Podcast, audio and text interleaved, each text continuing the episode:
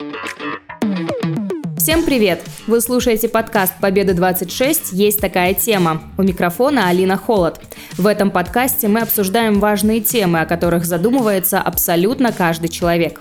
Этот выпуск мы решили посвятить теме детства и психологических травм, которые мы в нем получаем.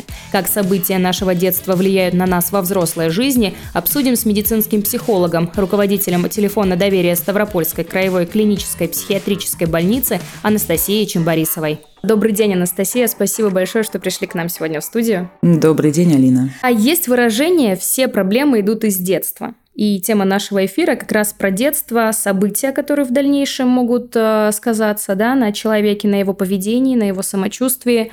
А объясните нам сейчас простым языком, что все-таки э, такое детская психологическая травма. А, вообще близко связано понятие травмы и стресса, да, то есть если популярным языком говорить, то стресс – это вот все те воздействия, от которых мы вот себя нехорошо как-то чувствуем, и мы призваны приспособиться к этим новым условиям. И иногда стресс бывает травматичным. Что значит, что он травматичный? Значит, человек в этот момент был, во-первых, такой пассивный, беспомощный, не мог активно действовать, вот как-то себе помогать в этот момент, и происходящее никак в картину мира существующую, ну вот не вписывается и вообще. Например, ребенок думал, что любимая бабушка всегда будет с ним, да, как солнце, как небо, а тут вдруг бабушки не стало, и как это может быть, да, это не помещается в картину мира, и это может стать травмой, потому что у нас уже есть два условия, да, он беспомощен, не может ничего с этим сделать, и это не помещается в ум. И, кроме того, когда у него нет возможности с этим дальше как-то обойтись, выразить, прожить, пережить, получить поддержку. То есть если все-таки рядом окажутся любящие взрослые, которые скажут, да, ну вот тебе, похоже, очень грустно, мы тоже очень горюем, да, это больно, это так бывает – так бывает, что люди иногда уходят, и это всегда больно, это всегда тяжело, но мы рядом с тобой. Вот когда находятся какие-то слова поддержки и возможность высказать эту травму, точнее, эти травматические переживания, тогда в итоге да, человек это благополучно переживает. Если какой-то, да, если все три фактора сходятся, невозможно выразить, невозможно совладать и не помещается в картину мира, человек травмируется. И существует куча разных классификаций этих самых психологических травм. Есть условное деление психологической травмы и психической травмы. Да? И когда мы говорим про психологические, вот мы как раз имеем в виду детские травмы, то есть это, например, травмы покинутости, травмы отвержения, униженности, травма предательства, например. Вот. Или же это могут быть такие травмы экзистенциального характера. Ну, действительно, да, когда кто-то уходит, умирает, когда, не знаю, переехали люди, да, то есть что-то именно в мироустройстве поменялось. Какие события могут негативно повлиять на детскую психику? А, на детскую психику в первую очередь влияет все, что связано с отношениями с родителями, конечно же. И самое частая, наверное, травма – это пресловутая травма отвержения. То есть, когда о ребенке вроде бы заботятся, но при этом эмоциональной включенности от родителей не хватает. И от таких э, детей можно услышать потом уже во взрослом состоянии, что ну, меня же в детдом не отдали, ну, как бы, меня вообще-то родили, за то спасибо. Я ходил одетый, обутый, накормленный, что еще надо. Спасибо, надо сказать родителям. И такое впечатление очень грустное, что а больше не за что сказать спасибо, потому что насчет какой-то эмоциональной поддержки, какого-то отклика тут уже человеку не хватало. А кто, как правило, виновен в том, что ребенок получил э, такую травму? Ой, как мы любим всегда искать виноватых. Здесь вина такая, ну, комплексная, хорошо. Ребенок может быть виноват, если он маленький, если он ничего не понимает? Нет, конечно. Ребенок в этом не виноват. У него есть какой-то да, запас своих э, базовых убеждений, которые только формируются, что там, не знаю, люди добрые, мир хороший, интересный, я тоже вроде бы ничего, да. Вот, есть какой-то опыт. Например, он видит, что там, родители как-то реагируют на трудности внешние. Есть его темперамент. Ну, действительно, есть детки более впечатлительные, менее впечатлительные. Есть всегда друзья в песочнице, которые тоже могут что-то рассказать, а если не рассказать, то даже показать. Что, например, можно не только обидеться, а еще и лопаткой ударить. Вот, но и родители, конечно же, да, тоже имеют отношение к тому, травмируется ребенок или нет, но я бы не спешила отдавать им такую стопроцентную ответственность и вину. Есть какие-то методики воспитания, подходы, а, которые могли бы защитить ребенка от психотравм? Ой, мы всегда как-нибудь дотравмируем своих детей. Вот как бы нам не хотелось быть белыми, пушистыми, идеальными. Поэтому не надо еще дополнительно догонять и травмировать себя, говоря, что я не должен был вот это вот говорить или делать. Точно так же, да, только пока ребенок не умеет сам признавать, принимать, осознавать, переосмысливать, ну тогда за него это, точнее вместе с ним это делает мама или папа. Например, когда мама или папа сначала грубо, например, оттолкнули, что вот там отстань, подожди, не до тебя, да, вот.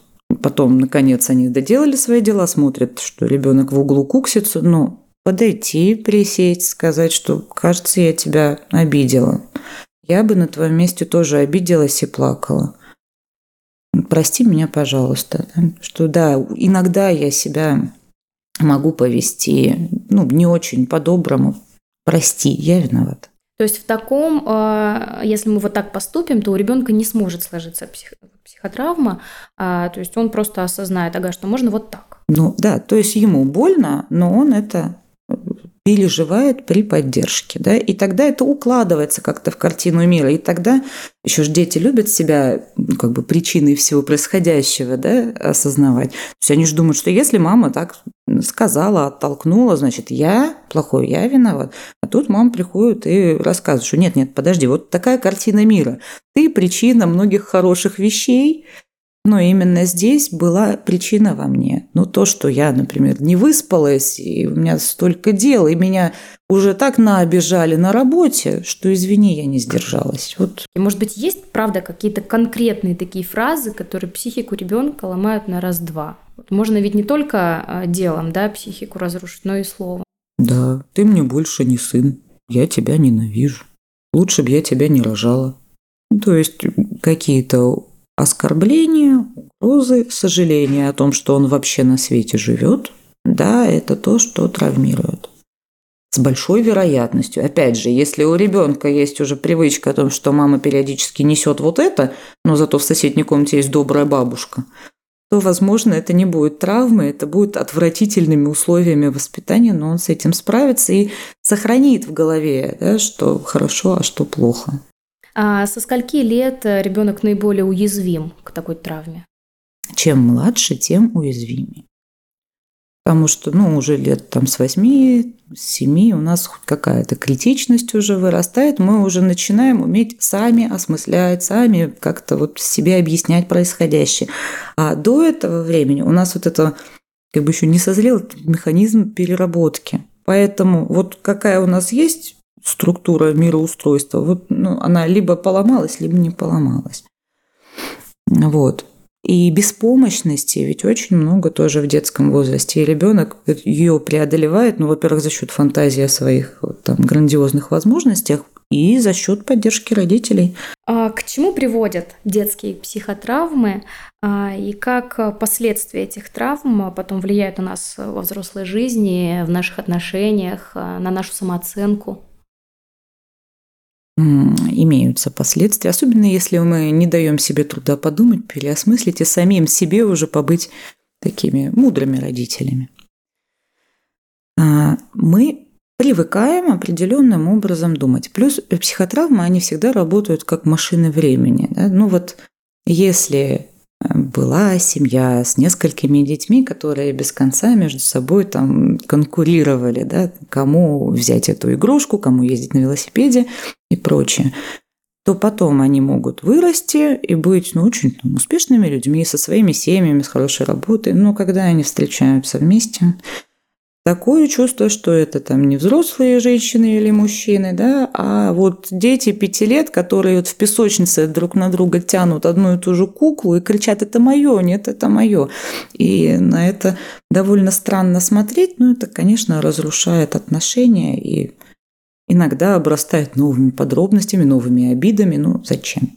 Потому что изначально остается вот эта какая детская привычка думать о том, что она мне там угрожает, а меня сейчас как отвергнут, только сейчас как мне скажут, что она лучше, а не я лучше. Все. И с, этим, с этой привычкой человек проходит и портит себе отношения все дальше и дальше. А человек сам самостоятельно может как-то выйти, а, найти выход э, из вот этой вот травмы, либо же он должен всегда обратиться к специалисту? Я сторонник того, что надо сначала самому поискать, но не нужно избегать специалистов, если ты ищешь, ищешь, а не нашел. И как можно заподозрить, что у тебя есть психологическая травма? Ну, например, если есть какие-то часто встречающиеся события, вот как любимые грабли, да, например, там, не складываются отношения, или там все время выбираешь каких-то партнеров, которые, ну, допустим, уже в отношениях состоят, или те, которые потом начинают насилие какое-то применять. Обычно в отношения это все уходит. Либо если вы все время что-то делаете одно и то же, и нет удовольствия, и остановиться не можете. Трудоголиков туда же можно, да, приплести. Зачем вот это вот достигаем, достигаем, достигаем? Что случилось, что не так? А может быть, да, это связано с какой-то травмой унижения, так называемой, когда все время а почему ты не пятерку принес из школы? Ой, да что с тебя взять? Вон там соседская Машенька, какая молодец, а ты чего? И вот постоянно такое отвержение, унижение, оскорбление, пренебрежение, да, тоже вот может давать такие повторяющиеся вещи. Травмы любят повторяться, воспроизводиться, и нам всегда в них плохо, так как будто бы мы маленькие – как будто в том же самом возрасте, когда это случилось. Машина времени. Если любите кататься на машине времени и, на эмоци... и эмоциональных качелях, да, то, скорее всего, было какое-то травматическое событие. А может ли человек вырасти без э, детской психологической травмы? А может ли быть человек здоров? Вот в детстве не было у него ничего. Утопия какая-то, нет. Ну, я не видел. И, да, травматично, но, опять же, кто-то с этим справился, пережил. Иногда же это спонтанно происходит, да, что мы просто опыта какого-то набираемся, набираемся и видим, да нет, соседская Машенька ни черта не лучше, да, и со мной все в порядке. Стоит ли доказывать родителям потом, что Машенька не, не лучше, и либо это уже были твои загоны, ты сам их пережил, и как бы у тебя все круто? А, вот. Сто, стоит ли потом кому-то доказывать, что нет, вы были неправы? Обычно ж, когда вдруг понимаешь, что ага, вот что было, вот как со мной несправедливо там кто-то поступил, нам и обидно, и мы начинаем злиться. И, конечно, хочется догнать, наказать, переубедить и вообще ну, все расставить так, как должно быть. Вот. И некоторые прямо на этом этапе и застревают, потому что, ну, не каждый родитель готов с этим согласиться. Да, он делал все, что мог в этот момент, и вообще-то считал, что так лучше всего. Поэтому после того, как мы пытаемся родителей догнать и научить тому, как было надо, наступает как раз тот момент, когда мы эту всю злость как-то выразили, либо поговорить смогли, либо у психолога, либо в спортзале боксерскую грушу э, побили. Тогда уже появляется возможность в той же самой ситуации по-другому на все это посмотреть. Может ли травмированный в детстве родители избежать ошибок своих мам, пап, воспитать ребенка по-другому? Ой, может, но сложно. Все-таки сценарий будет повторяться. Мы, да, вот к чему-то очень хорошо привыкаем, и когда нам становится сложно, когда стресс слишком большой, ну ведь всегда легче съехать на проторенную колею, даже если мы умеем по-другому. И опять же, это не ужас приговор, да, это нужно знать и понимать. И если вдруг себя успели поймать на том, что а я же как моя мама себя веду, все отлично, пошли, выпили стакан воды мелкими глотками, посидели, подумали, а что же надо, ну и вернули. Есть шанс, что мы а, и наше будущее поколение будут воспитывать э, избалованных э, детей. Мне кажется, вот как раз любую идею можно извратить, да? Если мы только пляшем вокруг ребенка, пытаясь ни в коем случае его не травмировать, и вот такого кумира семьи себе растим, ну да, избалуем, ничего хорошего не получится. Но ведь к этой любви, к заботе, к вниманию должна все-таки добавляться и ответственность, и какие-то правила, которые, может быть, будут очень неудобными, и неприятными, но что делать? Да? Тогда это будет хотя бы переносимо и понятно. Очень важно вообще детям, чтобы было чего-то понятно, ясно, подконтрольно. А у нас очень много вопросов от наших подписчиков. Вопрос от Кристины. А как на ребенке может отразиться развод родителей и как может отразиться на нем, если он постоянно видит пьющего родителя? Пьющий родитель отразится огромной долей вероятности травматический. Вот вообще родительский алкоголизм и буллинг – это вот две ситуации, которые почти что стопроцентно детей травмируют. А развод, развод – это потенциально две счастливые семьи.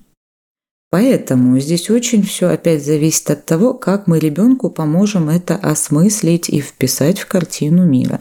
Если мы ему говорим, что твой папа нас предал, бросил, ушел, и гори он в аду, то у ребенка там просто вот взрыв мозга происходит, потому что и папа был такой великий, прекрасный, и мама.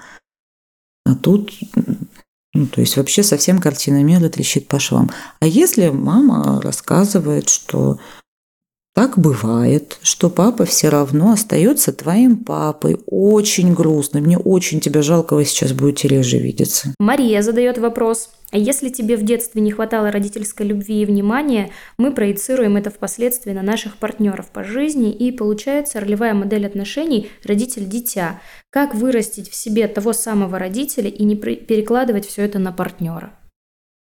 Вот, научиться разделять. То есть признаем, да, вообще признаем это первый шаг. Признаем, да, допустим, папа вечно где-то пропадал. Но если вдруг у меня там муж задержался на работе, муж не папа, вот это прям напомнили, может быть, даже специально подумали, а чем они отличаются вообще, там, папа и муж. Ну, точно же есть какие-то отличия. О том, что напомнили себе, о том, что вы по-своему уже как-то строите отношения, что вы можете другие договоренности с мужем выстраивать или даже прям принципиально, специально по-другому себя вести. Ну, например, не названивать каждые пять минут, вот, а когда он придет сказать, как же я там по тебе соскучилась, как же я тебя ждала. То есть вот прям специально, сознательно поломать сценарий, посмотреть, что получится. Дарья пишет, как отпустить или проработать обиду на родителя, э, родителей. Как это сделать, если человек уже умер, и обсудить что-то с ним лично уже нельзя? Есть множество техник психологических, которые с этим работают, чаще всего связаны с тем, что вы все-таки высказываетесь и выражаете все свои переживания. Можно там написать письмо умершему человеку, можно там, поставить его фотографию, представить, что это он, поговорить с ним. Вот. И прям хорошо это делать даже не одноразово, да, а, допустим, две недели, вот каждый день вы вот выписываете, выписываете, выписываете. Ну и со временем это стихает. А Валерия спрашивает, не любить родителей – это норма или странность? Ой, что такое норма-то? Отношения с родителями – такая сложная штука, когда ты близко с кем-то живешь, там ведь всегда целые букеты эмоций, да? И целые букеты чувств. И далеко не всегда это любовь. Но но есть у нас, да, все-таки там в обществе культурные ценности, моральные, нравственные. Нас прям воспитывают, да, с детского садика. Мы что рисуем? Букет для мамочки. А мамочка самая хорошая. А мамочку я люблю. Нас этому учат. То есть это такая социальная норма, да. Но отношения все-таки, да, бывают самые разные. Поэтому не любить родителей может быть нормальной реакцией на те обстоятельства, в которых вы жили. Еще вопрос от читателя. В моей семье отношения между родителями довольно абьюзивны и лишены взаимного уважения. Отец всегда старается доминировать, позволяет грубые слова в отношении матери и в целом воспринимает ее как прислугу. И так было всегда, сколько себя помню. Полагаю, отсюда мои нежелания выстраивать серьезные отношения, заводить семью и детей. Не скажу, что это как-либо мешает, а, и, но все же хочется понять, а, могло ли это быть последствием некой психотравмы и стоит ли ее прорабатывать? Вполне могло. И причем это вот могла быть целая такая комплексная да, травматизация, потому что, ну, когда папа с мамой в абьюзивных отношениях, во-первых, не всегда до ребенка есть дело, во-вторых, если до него и есть дело, то, скорее всего, потому что он сделал что-то ну, не так, да, не ту оценку принес, не так в комнате убрался и так далее. И глядя на то, что а мне плохо, когда рядом со мной есть какие-то отношения, вполне можно это запомнить да, и стараться держаться подальше от каких-то отношений. Тогда, опять же, важно понимать, что мне правда хорошо, когда нет никаких отношений, или мне нравится, когда кто-то ко мне с уважением относится, с симпатией, когда мне безопасно в этих отношениях. Есть же, наверное, такие люди, да, попробую-ка я с ними пообщаться. Вот поисследовать, а как это? Понимать, что если папа с мамой ругались, еще далеко из этого не следует, что вы обязаны. Ругаться не... тоже, да? Да, совершенно из этого не следует, но такое убеждение очень легко может действительно сформироваться. Но если логически подумать, одно из другого вообще никак не следует. Мы, взрослые люди, мы можем вести себя по-разному, мы за себя отвечаем, и мы можем набирать себе новый опыт, тот, который нам надо. Анастасия, спасибо огромное за уделенное время, а нашим слушателям пока-пока.